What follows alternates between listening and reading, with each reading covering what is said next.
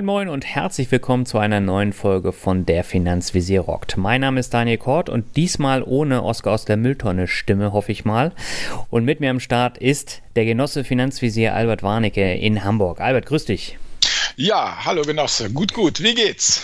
Mir geht's sehr gut. Dir hoffentlich auch nach Ostern. Ja, ja, genau. Ja, was soll das ganze Genossen, Genosse, Genosse hier, mein Lieber? Lass uns gleich mal die Leute aufklären, bevor wir natürlich dann einsteigen. Äh, machen wir noch die iTunes-Kommentare. Aber wir sind heute total genossenschaftlich unterwegs. Genau. Auf Anregung des Hörers Achim, der sich eben im Anlagenotstand befindet und uns doch gebeten hat, mal zu recherchieren, ja, wie das denn so ist mit dem Investment in Genossenschaften. Ja, das ist ein sehr spannendes Thema und auch ein sehr vielfältiges Thema, wie wir festgestellt haben. Und ähm, ja, wir wollen auf einzelne Aspekte der Genossenschaften heute eingehen. Bevor wir loslegen, aber wie immer der Vorstellungsspruch. Albert, du darfst loslegen. Ja, das ist ein bisschen länger und ich meine, was könnte denn Genossenschaft sein ohne Friedrich Reifeisen? Der ist äh, ja geboren in der Ecke, wo ich auch aufgewachsen bin, ein bisschen weiter südlicher bei Neuwied. 1818 geboren, 1888 gestorben. Er gilt als Begründer des Genossenschaftswesens. Und ja, wie wir schon gesagt haben, es wird heute ein Genossenschaftspodcast und daher auch eigentlich, äh, ja, ich würde mal sagen, fast schon einer unserer politischsten Podcasts, die wir jemals gemacht haben. Ähm, ich würde jetzt ganz gerne hier mal zitieren aus der Gründungsversammlung des Flammersfelder Hilfsvereins zur Unterstützung unbemittelter Landwirte, weil das fasst für mich die Quintessenz des genossenschaftlichen Gedankens hervorragend zusammen. Also, der gute Herr Ralfeisen hat am 1. Dezember 1848 dieses flammenden Appell an die anwesenden bemittelten Bürger Flammersfelders äh, ja, äh, gemacht. Und was hat er gesagt? Auch in unserem Amtsbezirk befinden sich unter der armen, ausgesogenen Bevölkerung Giftpflanzen, Wucherer, welche sich ein Geschäft daraus machen, die Not ihrer Mitmenschen in herzlosester Weise auszunützen. Wie das gierige Raubtier auf das gehetzte und abgemattete Wild, so stürzen sich die gewissenlosen und habgierigen Blutsauger auf die Hilfsbedürftigen und ihnen gegenüber wehrlosen Landleute, deren Unerfahren und Not ausbeutend, um sich allmählich in den Besitz ihres ganzen Vermögens zu setzen. Eine Familie nach der anderen wird zugrunde gerichtet. Letztendlich geht es genau darum, man schließt sich zusammen und nach dem Motto, was dem Einzelnen nicht möglich ist, das Vermögen viele, wurde dann eben die Genossenschaft gegründet und dort konnten dann die Mitglieder Geld ansparen und das dann eben dazu nutzen, um Vieh und Geräte günstig zu leihen oder eben anzukaufen. Und das soll eigentlich mal das Fundament sein, auf dem eigentlich diese ganze kommende Podcast-Geschichte hier ruht. Da hast du die Messlatte aber ganz schön hochgesetzt mit dem Zitat, ne? Ja, aber wir werden ihm gerecht werden. Aber lass uns jetzt nochmal in die Tiefen von iTunes kurz eintauchen. Genau, wir haben diesmal drei Bewertungen. Zwei stelle ich kurz vor. Ich fange an mit Tobias K. Er schreibt vielen Dank. Hallo Daniel, hallo Albert. Ein großes Dankeschön aus dem Rheinland. Ihr beleuchtet viele Themen, die mich persönlich auch schon länger interessieren. Meine Investments sind so wie ihr beide. Zum einen Alberts ETF-Sturkopf und dazu Daniels Stockpicking und P2P-Anlage. Bleibt so spannend. Ja, Tobias, vielen Dank für den Vergleich äh, und natürlich auch für die Bewertung. Und die zweite kommt von Unterzahl und er schreibt, toller Podcast. Ich bin durch Zufall auf euren Podcast gestoßen. Ich finde es super, dass ihr euer Wissen teilt und das vor allem kostenlos. Tolle Sache. Ich beschäftige mich selbst schon seit längerem mit der Vermögensbildung und finde es toll, Anregungen und Meinungen durch euch zu erhalten. Weiter so. Ja, Unterzahl, auch an dich ein herzliches Dankeschön. So, und ich habe Michael Katzmann, der hier einen Parforce-Ritt durch alle möglichen Anlageformen macht. Unter der Überschritt Alternatives, Alternative Investments, mein ehemaliges Zuhause, schreibt er, Hallo ihr beiden, wieder mal ein toller Podcast. Da ich aus dem Bereich komme, Private Equity und Mezzaninfinanzierung auf Investmentfondsebene rate ich jedem, der mit den Wörtern nichts anfangen kann, davon ab, diese Investmentform zu investieren. Das sind reine Profi-Vehikel, die sich in informationsintransparenten Märkten bewegen, im Gegensatz zu den großen Aktienindizes. By the way, in Amerika hat man schon einen eigenen Begriff für deutsche Finanzmittel aus alternativem Investment, Filmfonds, Schifffonds und so weiter erfunden. Stupid German Money. Das sagt doch schon einiges aus. Toll fand ich besonders das Thema Crowdfunding, das Thema Crowdfunding im Bereich Immobilien. Ich finde das Thema sehr spannend. Beste Grüße, Michael. Ja, Michael, vielen Dank auch für deine lange Rezension. Und wir machen ja heute schon wieder mit etwas abseits vom Mainstream weiter. Genau. Ja, äh, da hat der Michael natürlich äh, wieder eine schöne Wortschöpfung äh, äh mit uns mitgeteilt. Äh, Stupid German Money habe ich bisher auch noch nicht gehört, aber sagt natürlich viel aus. Ne? Ja, genau. Aber jetzt gucken wir mal nach, wie stupid sind denn Genossenschaften? Genau. Das ist auch der Finanzbegriff der Woche gleichzeitig. Genau. Wir haben gemacht. Also, möchtest du loslegen? Wie ist denn die Genossenschaft überhaupt definiert? Die Genossenschaft ist so definiert, dass es ein Zusammenschluss mehrerer Personen ist, beispielsweise Handwerker oder Bauern, mit dem Ziel, ihre gleichen wirtschaftlichen Interessen durch gemeinschaftlichen Geschäftsbetrieb zu fördern. Und typisch für Genossenschaften, Mitglieder sind zugleich Eigentümer und Kunden.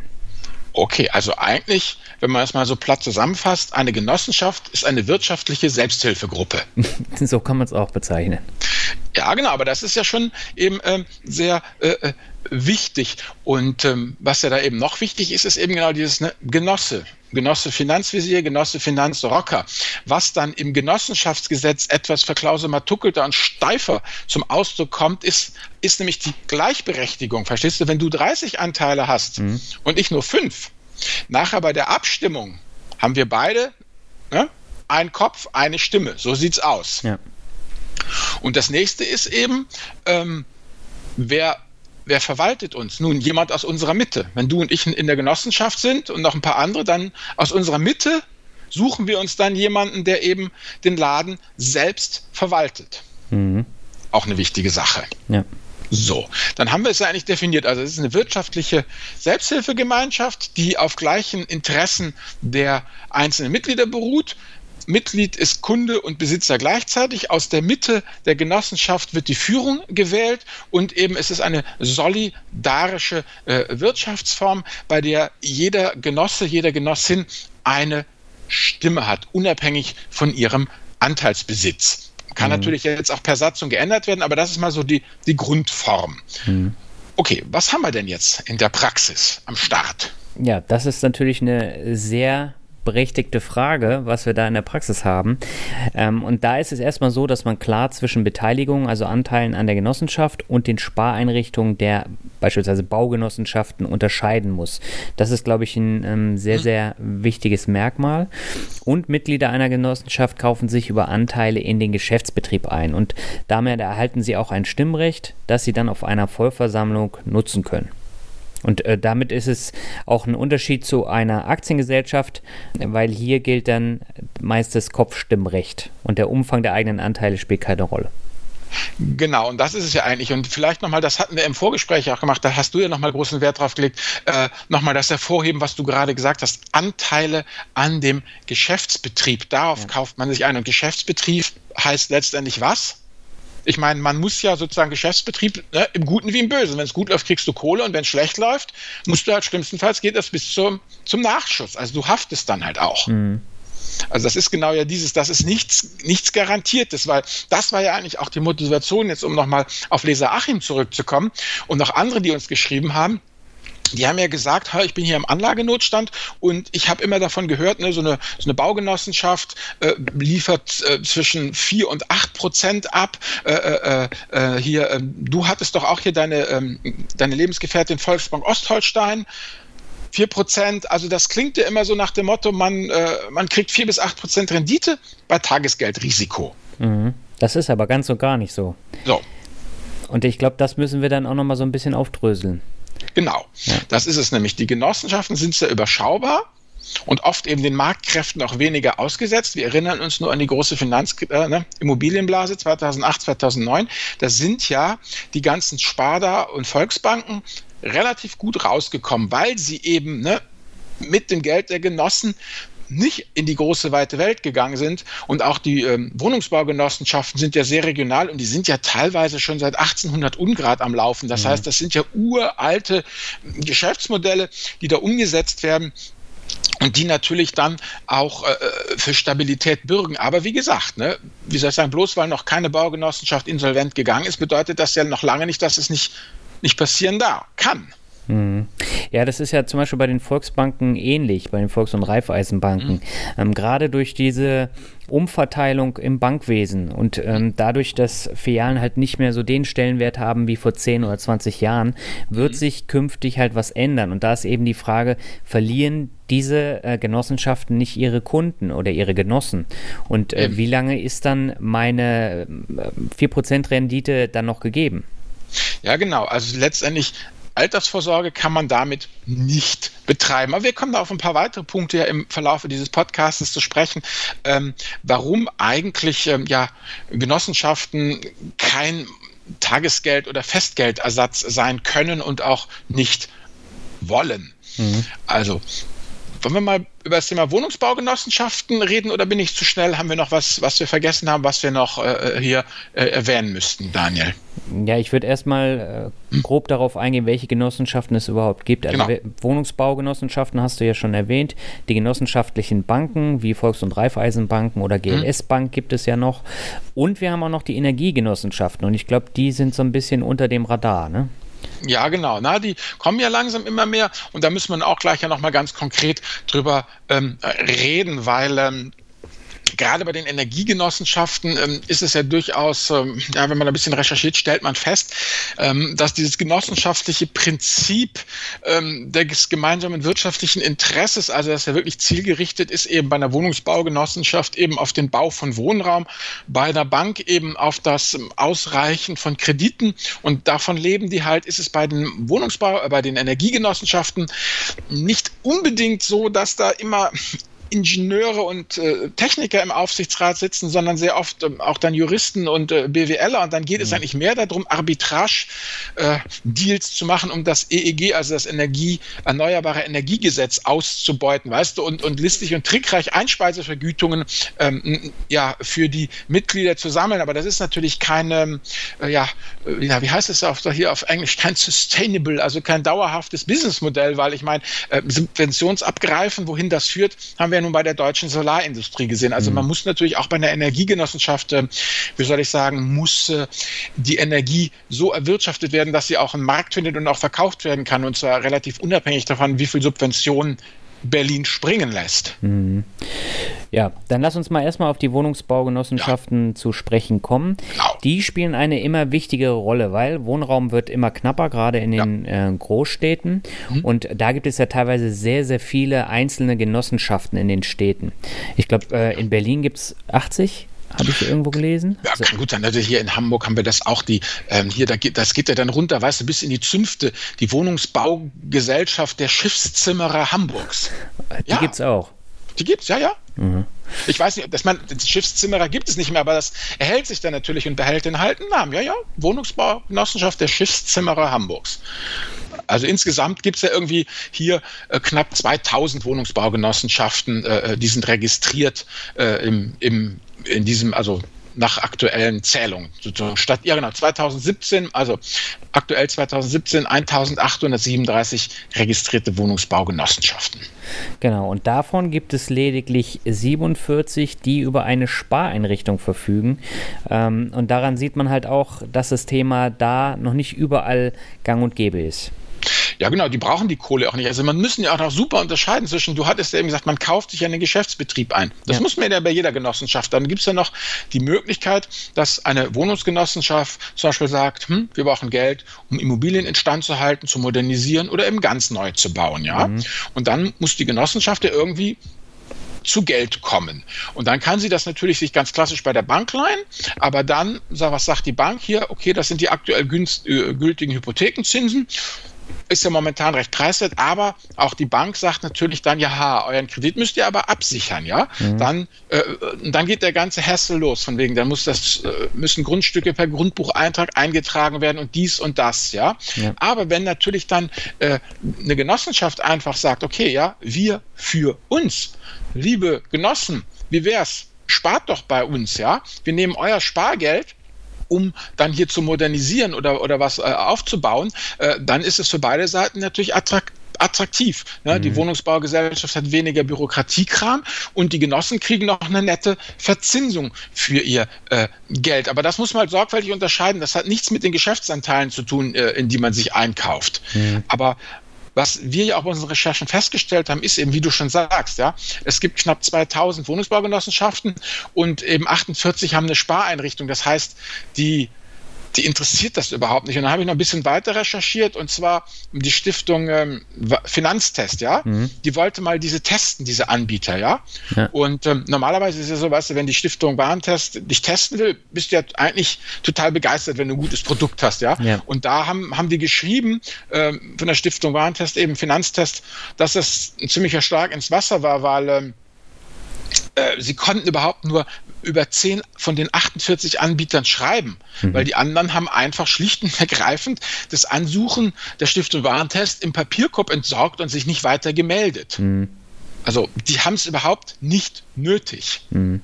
Das sagt natürlich auch schon mal viel aus.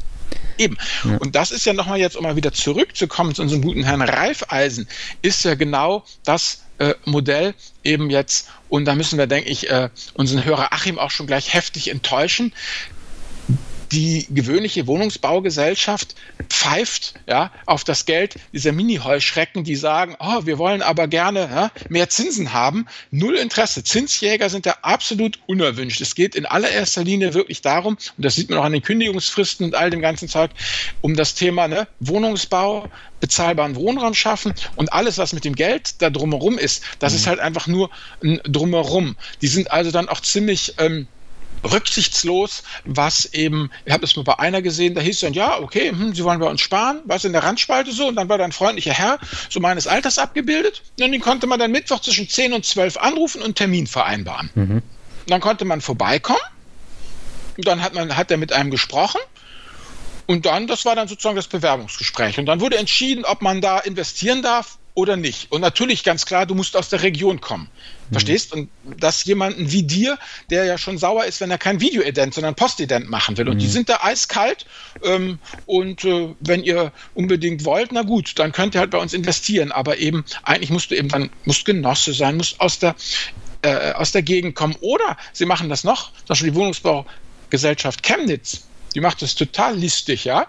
Die zahlt dir gar nichts aus. Die gibt dir dann einen Mietdiscount.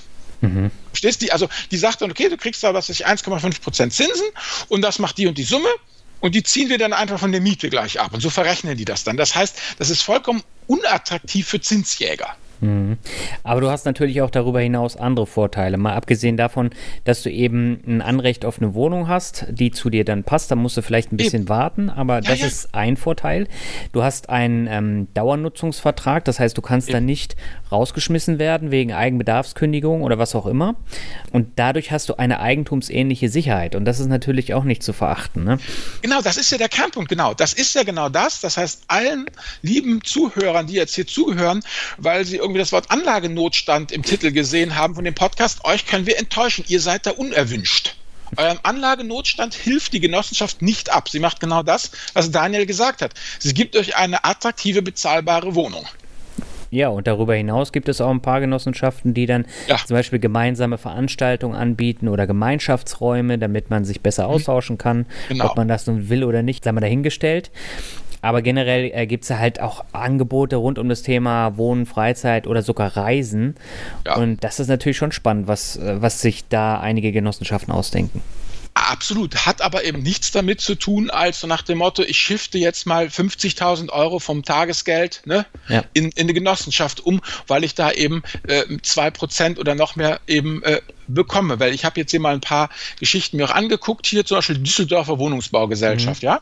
Wenn du eben da Mitglied bist, dann bekommst du auf deine geleistete Einlage, also diese Gesellschaft, also diese, wo man sich einkauft, nicht die Spareinlage, sondern auf die Einlage, auf, den, auf das, womit du dich in die äh, Genossenschaft eingekauft hast, 4%. Ja. So, und jetzt pass aber auf wenn du dann weiter durchliest, das ist ah, 4% geil, will ich unbedingt, ja. Äh, ja, was aber, wer, wer mehr kaufen will, als ihm nach Satzung zusteht, ja, also praktisch, du, du musst dich einkaufen, das ist eine zwingende Bedingung, aber du kannst dich nicht mit, mit beliebig viel einkaufen, ja. Selbst mhm. wenn du sagst, ich wohne in Düsseldorf, ich will in die Düsseldorfer Wohnungsbaugesellschaft. Nee, nee, es gibt da in der Satzung, da steht, wie viel Anteile dir zustehen will, ja. Mhm. Und wenn du mehr haben willst, dann machst du einen schriftlichen Antrag, ja, so ein Motivationsschreiben, und dann wird der ehrenwerte Vorstand dann entscheiden, ob dem zugestimmt wird oder nicht. Mhm. Also selbst wenn du, wenn du, wenn du mit, Mitglied, äh, also wenn du wirklich äh, Mitglied der Wohnungsbaugesellschaft bist, bedeutet das immer noch nicht, dass du deine Kohle da en masse unterbringen kannst. Mhm. Also denen geht es einfach darum, die wollen auf möglichst viele ne, Genossen eben, die wollen möglichst viele äh, Leute davon profitieren haben und nicht nur einige wenige, ja, die dann sagen, okay, ich habe das Geld, ich schiebe euch jetzt hier 100.000 rüber und will die halt zu 4% verzinst sehen. Das machen die einfach nicht. Da weigern die sich. Ja gut, aber eigentlich auch verständlicherweise. Ja, muss ja. Ich, ja. ich finde finde das ja wunderbar. Ja. Naja, aber du hast ja auch noch ein anderes Problem, nämlich äh, wenn du jetzt schnell an dein Geld musst. Da ist genau. es jetzt bei diesen Wohnungsbaugenossenschaften insofern schwierig, weil sie sind gesetzlich verpflichtet, die eingezahlten Anteile innerhalb von zwei Jahren nach Auszug zurückzuzahlen. Genau. Und diese Zeit nutzen viele Genossenschaften eben auch aus. Das heißt, du wartest erstmal zwei Jahre lang auf die Rückzahlung. Genau, ja. Genau darum geht es. Es geht eben genau darum, du sollst da gar nicht ausziehen. Es ist ja auch wirklich auf Dauer begründet, die ganze Geschichte. Also ja. das ganze System ist ja wirklich eben auf dieses Reifeisensche Solidaritäts- und Kontinuitätsprinzip ge gegründet. Ja. Also man kann da wirklich sagen, man tritt dort ein, wenn man eine Wohnung braucht und das ja. wird künftig halt immer wichtiger. Und ja. ähm, du zahlst dann die Kaution in Form von Mitgliedsanteilen indem Mehr du die kaufst. Ja. Mhm, ja. Und teilweise werden die dann eben noch anständig verzinst und das äh, kann man dann dankend mitnehmen, aber das war es dann auch. Also das ist keine wirkliche äh, Geldanlage als Tagesgeldersatz. Eben, auf keinen Fall. Das ist es. Korrekt. So, ich denke, damit haben wir die abgeschlossen. Jetzt kommen wir mal ja. zu den Banken, wenn es dir recht ist, Daniel. Ja. Genossenschaftsbanken, Raiffeisen, Volks und Sparda-Banken. Und GLS Bank, nicht zu vergessen. GLS Bank, ja, ja, genau. Da kommen wir gleich noch ja. drauf, die GLS Bank. Ja, gut, wie soll ich sagen? Da bin ich auch hin und her gerissen, muss ich ganz offen sagen, bei meiner Recherche, ja. Mhm. Aber grundsätzlich finde ich das Prinzip ja toll. Also ist auch wieder eben hier, die Kunden der Genossenschaftsbanken sind eben auch die Eigentümer der Genossenschaftsbanken. Mhm. Wenn man jetzt mal guckt, ich habe ein bisschen recherchiert, ähm, auch hier gilt übrigens das, was wir ja kennengelernt haben, schon von den Wohnungsbaugesellschaften. Ähm, man äh, kann nicht beliebig viele Anteile eben ähm, erwerben und ähm, wir haben hier zum Beispiel, was hatten wir da genau hier? Die Sparda Bank äh, Berlin ist auch eine der, der größten äh, Banken. Mhm. Allerdings, äh, ach nee, hier, das haben wir, Entschuldigung, hier, Spar, Sparda Bank Hamburg, genau, auch eine große Sparda Bank Hamburg. Die hatten bis vor kurzem, äh, darfst, durftest du nur elf Genossenschaftsanteile zu je 52 Euro halten. Mhm. Jetzt erlauben sie dir 50 Papiere Ne, also praktisch äh, 50 äh, Anteile, A 52 Euro, macht 2600 Euro, die mit 2% verzinst, also praktisch die mit 2% nicht verzinst ist ja falsch, es sind ja Geschäftsanteile, also die mhm. Dividende, so heißt das, von 2% abwerfen. Ist ja erstmal nicht schlecht, aber wie gesagt, es ist ja ein Capping auf 2600 Euro, also ja. mit anderen Worten, auch hier nur eine, nur eine Beimischung und du sprachst es ja schon an, diese Banken, auch wenn sie eben wirklich eigentlich ein tolles Konzept haben und ja auch sehr gut durch die Finanzkrise gekommen sind, äh, es sieht halt doch immer übler aus für die. Also ich habe hier mal eine Renditereihe der Sparda Bank Berlin mit 500.000 Mitgliedern. Mhm. Die haben im Jahr 2012 4%. Rendite gehabt. Mhm. Dann haben sie 2013 3% Dividende ausgeschüttet, 2014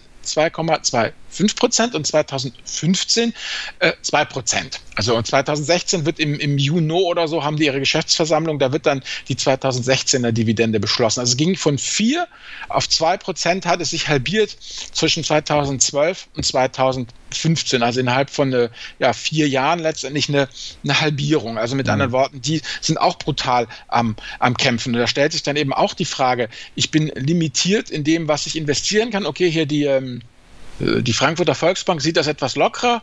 Das heißt, da kannst du bis zu 200 Stück pro Person kaufen. Wenn du halt eine vierköpfige Familie bist, ne, Vater, Mutter, zwei Kinder, kannst du bis zu 40.000 Euro in Genossenschaftsanteile investieren. Aber, und jetzt finde ich das nicht total cool. Ich meine, das zeigt auf der einen Seite, wie anachronistisch sind, wie aus der Z Welt gefallen sind. Weißt du, dieses, ich habe hier ein Zitat, eben diese 40.000 Euro, weißt du, wer das gesagt hat? Na? Das hat die Eva Wunsch Weber gesagt. Gut, wie ihren Namen kann sie nichts, aber weißt du, wo die arbeitet, die Dame? Na? Die aber ist die Leiterin des Grundsatz der Zernats der Frankfurter Volksbank. Allein das Wort Grundsatz der Zernat, ja, in der Bank. Also kannst du dir vorstellen, dass irgendwie die Deutsche Bank irgendeinen Grundsatz des Zernat hat? Nee. Doch nur, um irgendwas über Bord zu werfen. Welche Grundsätze.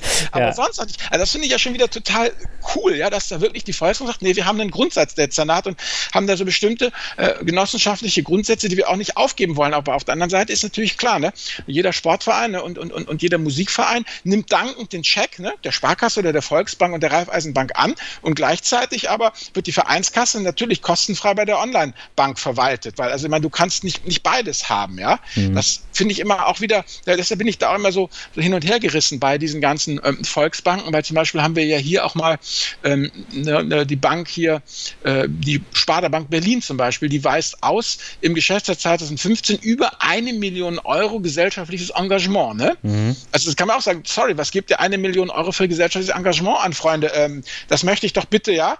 Stattdessen möchte ich jetzt nicht zwei, sondern 2,2 oder 2,3 Prozent Dividende haben. Ja, spart euch das mal bitte alles. Machen die aber nicht. Und das ist natürlich auch immer eine Geschichte, ja, wo man sagt, was will ich jetzt eigentlich, ja? Unterstütze ich diese Ideologie oder gehe ich halt gnadenlos auf Cost-Cutting und, und bin halt bei einer anderen Bank?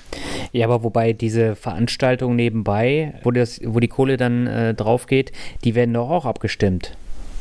Oder nicht? Weiß ich nicht. Also so genau bin ich nicht drin. Aber es werden halt noch, ich weiß nicht, wer, da, wer, wer, darüber abstimmt und wie das genau läuft. Ich bin ja kein, kein Mitglied äh, von, von so einer Bank.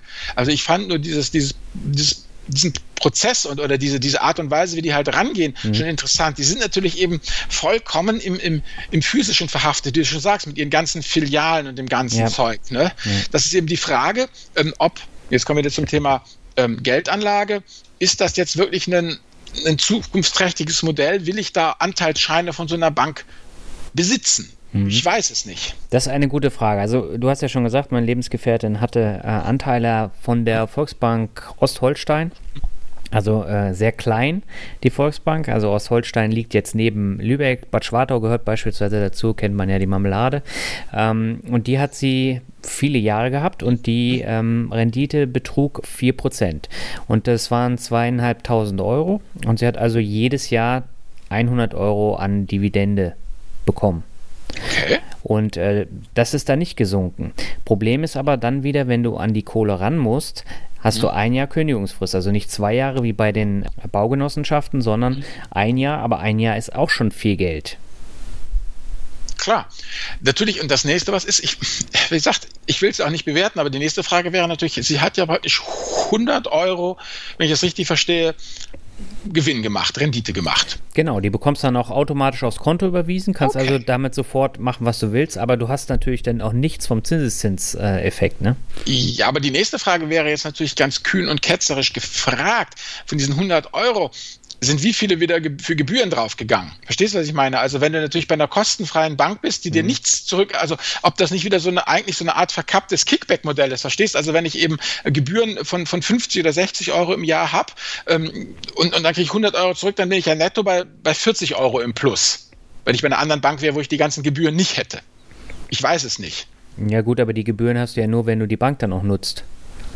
Okay, ja, ich weiß ja nicht, wie das Gebührenmodell zum Beispiel äh, von, von der Volksbank jetzt ist oder von der Sparda-Bank, ob man da monatlich einfach rein eine Flat-Kontoführungsgebühr von 5 oder 10 Euro zahlen muss, egal ob man, ob man was nutzt oder nicht. Gibt es ja auch. Äh, das gibt's auch und davon äh, ähm, leben die ja auch teilweise, ne? Und mhm. teilweise zahlen die auch bewusst das Geld. Und das habe ich ja wiederum in dem Interview mit Ruven Kasten bei mir im, im Finanzrocker-Podcast gehabt.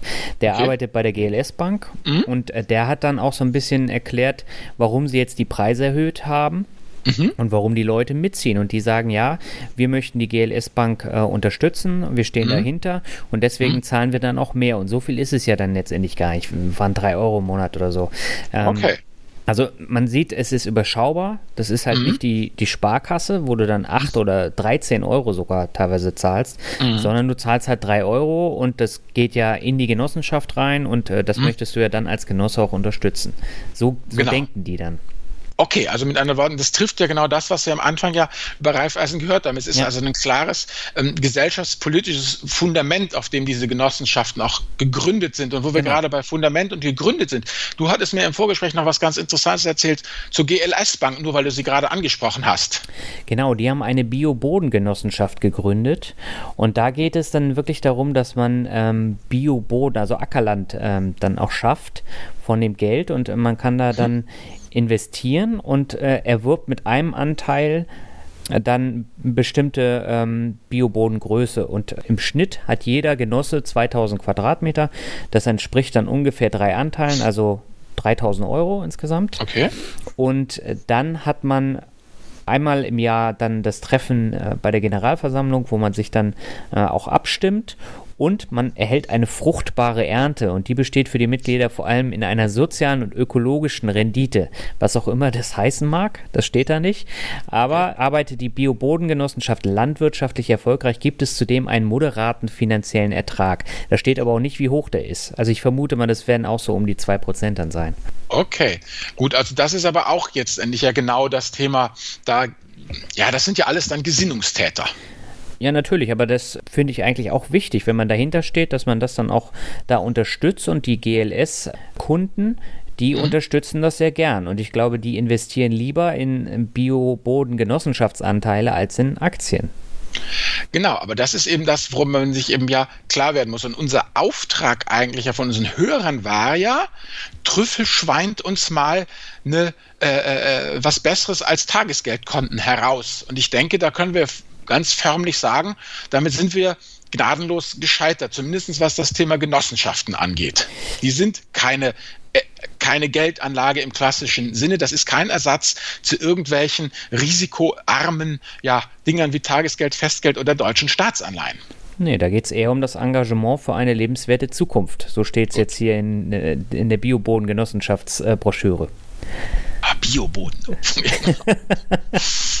Ja. wobei äh, du hast auf der anderen Seite ja auch im Vorgespräch gesagt, äh, die Rendite von äh, beispielsweise einer Weihnachtsgans jedes Jahr ja, wäre ja dann natürlich äh, um ein Vielfaches höher als diese 2% dann auf äh, 200, 300 Euro.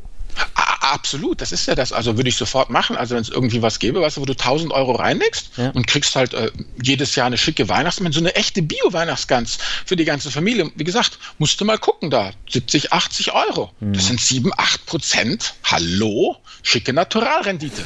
Da sage ich nicht nein. Ja, aber gut, äh, letztendlich äh, kommt dann auch kein Geld bei rum und äh, von daher ist Nö. es nicht die Anlage, die sich viele darunter dann vorstellen. Genau. Jetzt kommen wir nochmal zu den Energiegenossenschaften, jo. wenn ich darf, Herr Genosse. Genau, also die Genossenschaften der Energiegenossenschaften. Ja. Also in den letzten fünf Jahren wurden in Deutschland rund 500 Genossenschaften im Bereich erneuerbare Energien gegründet gegründet. Mhm. Mittlerweile gibt es gut 1000 von ihnen.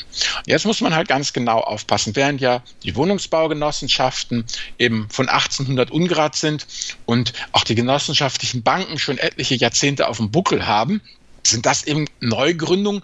Und ähm, ja, da muss man auch ganz genau hingucken, ob die eben wirklich auf einem sozialen und, und gesellschaftspolitischen Engagement verwurzelt sind oder ob das nicht einfach letztendlich Arbitragebuden sind, ja, mhm. die letztendlich die hohen Zuschüsse aus der EEG-Umlage abgreifen wollen. Ja, mhm. also letztendlich geht es ja immer dann darum, produziert eine Energiegenossenschaft Energie ja. und bietet diese eben am Markt an und verkauft die. Also ist das einfach ein in sich geschlossenes, rentierliches und vernünftiges Geschäftsmodell oder ist es einfach ein Subventionsabgreifen, was hier eben stattfinden soll, was natürlich in keinster Art und Weise irgendwie langfristig brauchbar ist, weil das haben wir bei der deutschen Solarindustrie gesehen. Also ich habe mhm. hier zum Beispiel mal eine, also es gibt jede Menge, die man sich eben angucken kann. Die meisten betreiben Photovoltaikanlagen, manche auch Windanlagen. Also es geht letztlich immer um den Bereich erneuerbare äh, Energien. Da gibt es aber auch richtige Oldies. Und äh, da habe ich rausrecherchiert, die Elektrizitätsgenossenschaft DIRM Dirmstein. Mhm. Jetzt ist Dirm, weiß der Dirmstein, ist ja klar, wo das liegt, aber nur noch für unsere Hörer. Das liegt bei Frankenthal und das wiederum liegt bei Ludwigshafen und das wiederum liegt bei Mannheim und das ist da, wo der ICE immer hält. Da habe ich gewohnt, sowohl in Ludwigshafen als auch in Mannheim. Aber Dirmstein sagt mir jetzt nicht wirklich was. Das schöne Dirmstein. Also ja. jedenfalls, Sie schreiben auf Ihrer Webseite, unsere Genossenschaft, die bereits 1920 gegründet wurde, hat neben der Unterhaltung des Stromverteilungsnetzes unter anderem die Aufgabe, Dirmstein mit elektrischer Energie zu versorgen. So, und da geht es einfach darum, da kannst du, wenn du das möchtest, eben Genosse werden in der Elektrizitätsgenossenschaft Dirmstein. Du erwirbst einfach ähm, Anteile und die machen das ganz pfiffig. Die sagen einfach, du musst für jeden äh, für jede 4000 Kilowattstunden, die du äh, äh, äh, verbrauchst, kaufst du einen Anteil und dieser Anteil kostet 640 Euro. Mhm. Jetzt sagst du, ich bin frisch eingezogen, Haus neu gebaut, wo soll ich denn jetzt auf einmal 640 oder sogar zweimal 640 Euro hernehmen? Da sagen die, überhaupt kein Problem, Kumpel, 10% Anzahlung reicht. Und dann zahlst du also 64 Euro oder zweimal 64 Euro. Mhm. So, und dann wirtschaften dieses Jahr und dann kriegst du eine Stromgeldrückvergütung. Mhm. Und das schmeißen sie einfach in deinen Geschäftsanteil rein, bis die 640 Euro aufgefüllt sind. Mhm. Und alles, was darüber hinausgeht, das kriegst du halt Cash auf die Kralle. Mhm. Und äh, so, nur mal als Daumenwert, ähm, die Rückvergütung wird zwischen 5 und 10 Prozent der Nettostromrechnung sich bewegen. Ist ja mhm. erstmal keine schlechte Rendite. So, ja. und aber eben auch da. Du kriegst also eine schicke Stromvergütung, Stromgeldrückvergütung und irgendwann, wenn du halt äh, ein oder zwei volle Geschäftsanteile da liegen hast, kommt dies kommt das Geld als Cash auf dein Konto eben auch wiederum. Ähm, scheint mir doch ziemlich solide zu sein, wenn es diese 1920 gibt.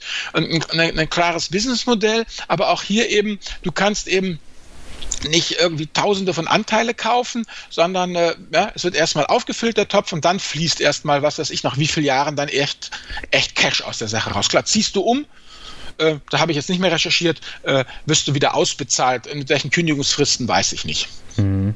Ich habe auch mal recherchiert. Und zwar, ich habe irgendwas gesucht äh, mit, mit Genossenschaften, da äh, ist mir so eine AdWords-Werbung ins Auge geschossen. Okay. Auch von einer, einer Energiegenossenschaft, und zwar der Schere AG.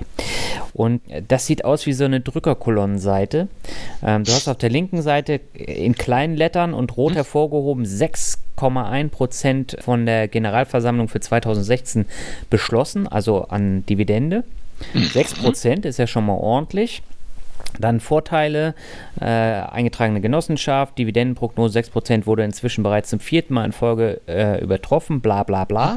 So, und dann hast du auf der rechten Seite aktuelles Angebot, bla bla bla. Wünschen Sie weitere Informationen? So, dann kommt das äh, Feld, wo du deine Daten eingeben kannst, mit Telefon oder E-Mail. Und dann Ihr Investitionsvolumen, Anlagebetrag. Der kleinste Betrag bis 15.000 dann äh, 15 bis 30.000, 30 bis 60, 60 bis 90 und ab 90.000 Euro. Ich stimme der Speicherung meiner Daten zum Zwecke einer unverbindlichen und kostenlosen Angebotserstellung zu. Angebot jetzt anfordern. Und wenn das kein Schindluder ist, dann fresse ich einen Besen. Also ja, das riecht es schon. Womöglich ähm, hast du vergessen, äh, da steht doch bestimmt irgendwas mit äh, jetzt Steuern sparen, oder? Nee, das, nee kein Steuersparen. Nee, das habe ich hier nicht gefunden. Tja, ja, das sind natürlich solche Geschichten. Das ist eben dann, ich meine, dann hat eben wirklich hier das Profitstreben die Oberhand gewonnen ja. und hat die ehrbaren genossenschaftlichen Regeln verdrängt. Und das meinte ich ja eben mit diesen Energiegenossenschaften. Ja, worum, worum geht es da eigentlich? Also, und das muss man eben nochmal jetzt wieder hervorzerren, hatten wir auch in unseren letzten Podcasts ja auch schon, weißt du noch, mit den geschlossenen Fonds, da mhm. diesen, genau. Es handelt sich am Ende des Tages, und das muss man hier nochmal in aller Nötigkeit sagen, um eine unternehmerische Beteiligung. Ja. Da muss das Kleingedruckte gelesen werden, da muss gelesen werden, was passiert, wenn die Kiste in die Grütze geht. Gibt es Nachschusspflichten? Wie hoch sind die Nachschusspflichten? Ja, äh, äh, und, und, all diese ganzen Geschichten. Also ganz definitiv, ja, nein, äh, äh wir reden hier wirklich von einer echten Mittäterschaft. Mitgegangen, mhm. mitgefangen, mitgehangen. Hm. Ja, mich erinnert diese Energiegenossenschaftsgeschichte so ein bisschen an Procon und German Pellets. Ähm, das Thema hatten wir ja auch schon. Und es wird halt ähm, mit diesen 6%, 8% immer geworben. Und da fallen viele, gerade ältere Leute drauf rein, weil sie eben nirgendwo anders eine anständige Rendite bekommen. Aktien kommen nicht in die Tüte. Genau. So, und deswegen sind das die potenziellen Opfer. So, und wenn ich halt sehe, das ist eine AdWords-Anzeige, ganz oben, wenn du Genossenschaft eingibst, ähm, da kannst du dir schon vorstellen, das ist wieder die nächste Geschichte. Und da habe ich dann ja, Bauchschmerzen. Absolut, das ist es halt genau dieses. Und gerade ja auch in diesem ganzen Ökobereich, da treibt sich ja auch so viel rum. Ich war hier auf der Invest 2017, mhm. das war ja auch da äh, äh, die grüne Gasse, weißt du, dann kamst du da rein, kamst du da rein in, bevor Halle 4, wir waren in Halle 4, so Halle 4 dann eben der grüne Teppich. Ja. Und rechts und links war ja dann aufgereiht, weißt du, all die Anbieter von Ethik und Moral. Ja. Baumschule in Costa Rica, äh, Ferienhaus in, äh, in Norwegen, äh, äh, Mikrokredite und dies und das. Also mit anderen Worten, äh, du hattest da 40 Meter lang die Möglichkeit, die Welt zu retten und gleichzeitig schweinereich zu werden. Und da bin ich auch, weißt du, mir auch die Augen verdreht. Das ist ja das Problem. Es gibt ja bestimmt auch einen Haufen, die es auch wirklich vernünftig sind, ja, die, mhm. die, die, cool sind, aber, aber da wird so viel gerade in diesem Ökobereich, also sie sagt, irgendwas so eine stinkleinige Baugenossenschaft oder auch eine, eine Sparda-Bank oder so, das ist für mich irgendwie, ja, das gibt es schon seit echt seit Jahrzehnten, seit Jahrhunderten, verstehe ich. Aber wie gesagt, so wie es irgendwie äh, Öko und Bio und Natur und alles damit reinkommt, dann kommt so viel äh, Abgreifen dazu, wie du mhm. sagst. Ne? Mhm. Ja, es gibt da auch positive Beispiele, aber gut, äh, wir wollen das jetzt natürlich nicht ausweiten. Du hast hier noch sonstige Genossenschaften stehen in der Mindmap. Äh, was ist denn damit gemeint? Ja, pass auf, Vermondo ist damit gemeint. Das, die definieren sich als Genossenschaft 2.0, sind mhm. natürlich, ich meine, Genossenschaft 1.0, 2.0 oder 3.0 ist egal, ja, im Genossenschaftsgesetz werden sie alle gleich behandelt. Es ist letztlich so eine Art ähm, Ebay-Verkaufsplattform, ähm, ne? mhm. irgendwo kreuzt zwischen Ebay und Amazon und die wollen halt fair verkaufen, die wollen halt einfach einen, einen Marktplatz aufbauen, der eben genossenschaftlich ähm, organisiert ist, sind aber auch noch vollkommen im Aufbau. Fand ich mhm. nur ganz, ganz interessant, ähm, dass es sowas halt auch gibt. Mhm. Aber das nur so eine kleine Fußnote letztendlich. Okay, dann lass uns mal zum Hauptfazit ähm, ja. kommen. Man kann also zusammenfassen, dass man als renditejagende Heuschrecke nicht Mitglied in einer Genossenschaft werden sollte, sondern man sollte Mitglied werden, weil man von der gesellschaftlichen Verantwortung überzeugt ist, beziehungsweise eben auch eine günstige Wohnung sucht oder überhaupt eine Wohnung, ähm, die man dann bezahlen kann, gerade in den großen Städten. Alles andere ist eigentlich äh, nur nettes Beiwerk. Genau. Und die Rendite ergibt sich eben aus der Struktur der Genossenschaft. Ich meine, die, die Genossenschaft wirtschaftet sinnvoll. Ja, ich meine, ich habe da ein bisschen recherchiert. Hier über 70 Prozent aller Firmenaufkäufe enden ja im Desaster. Weißt du, mhm. Daimler Chrysler und dieses ganze Zeug, ja. Und das Management kriegt halt auch keine goldenen Rettungsschirme, ja, sondern ich meine, wenn du in der Wohnungsbaugesellschaft da Geschäftsführer oder Vorstand bist, ja, und durch deine Siedlung gehst, kannst du die Leute einfach nicht abzocken. Da ist einfach der soziale Druck viel zu hoch, ja. Mhm. Und dann gibt's halt auch was zu, zu verteilen. Ganz klar. Also ich persönlich würde sagen, wenn ich Wohnraum bräuchte, ähm, würde ich ähm, eben versuchen, in eine Wohnungsbaugenossenschaft zu kommen und würde da auch die mir angebotenen Möglichkeiten ausschöpfen. Aber ja, wie soll ich sagen, als Beimischung, als nettes, ne, als nettes Zucker und gut ist. Ja. Also vor allen Dingen, wenn man das Geld auch nicht braucht, weil die Wartezeit dann, äh, die ist halt mindestens ein Jahr lang. Und wenn man das Geld dann mhm. dringend braucht, zum Beispiel für einen Immobilienkauf, muss ja. man das mit einplanen. Auf jeden Fall. Ja, aber generell vielleicht nochmal äh, was zum Thema Immobilien. Also mhm. da sind ja die Leute auch immer am Verzweifeln.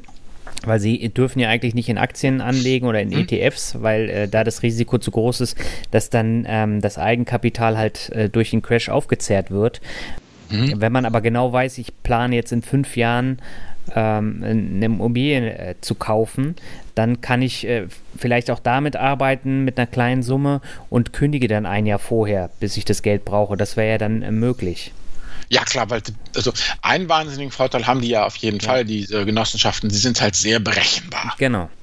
Genau, und für Immobilienkäufer ist das vielleicht die bessere Alternative, als da in den Aktienmarkt zu gehen. Ja, auf jeden Fall. Und bringt mehr als Tagesgeld an der Stelle.